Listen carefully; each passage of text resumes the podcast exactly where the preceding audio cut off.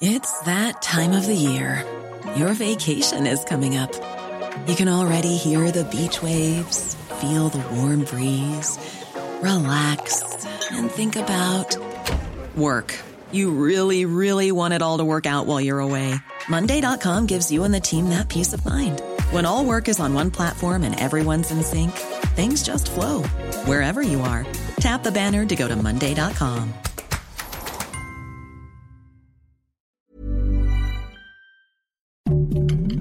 Heraldo Podcast, un lugar para tus oídos. Noticias del Heraldo de México.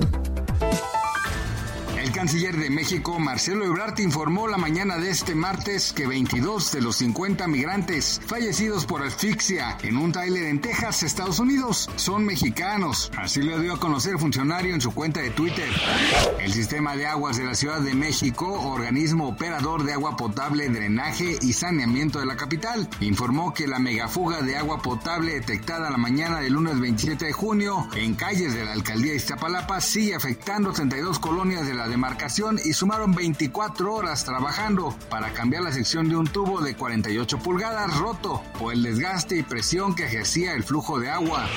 Luego del fallo de la Suprema Corte de Estados Unidos que anuló el derecho al aborto, el debate se trasladó ayer a tribunales del país, pues un grupo trataba de implementar rápidamente prohibiciones y el otro intentaba postergar la aplicación de las medidas. Rebeca Ramos Duarte, directora ejecutiva de la organización GIRE, explicó para hacer Sergio y Lupita en el Heraldo Radio que la mitad de los estados de Estados Unidos van a tener leyes restrictivas en contra del aborto.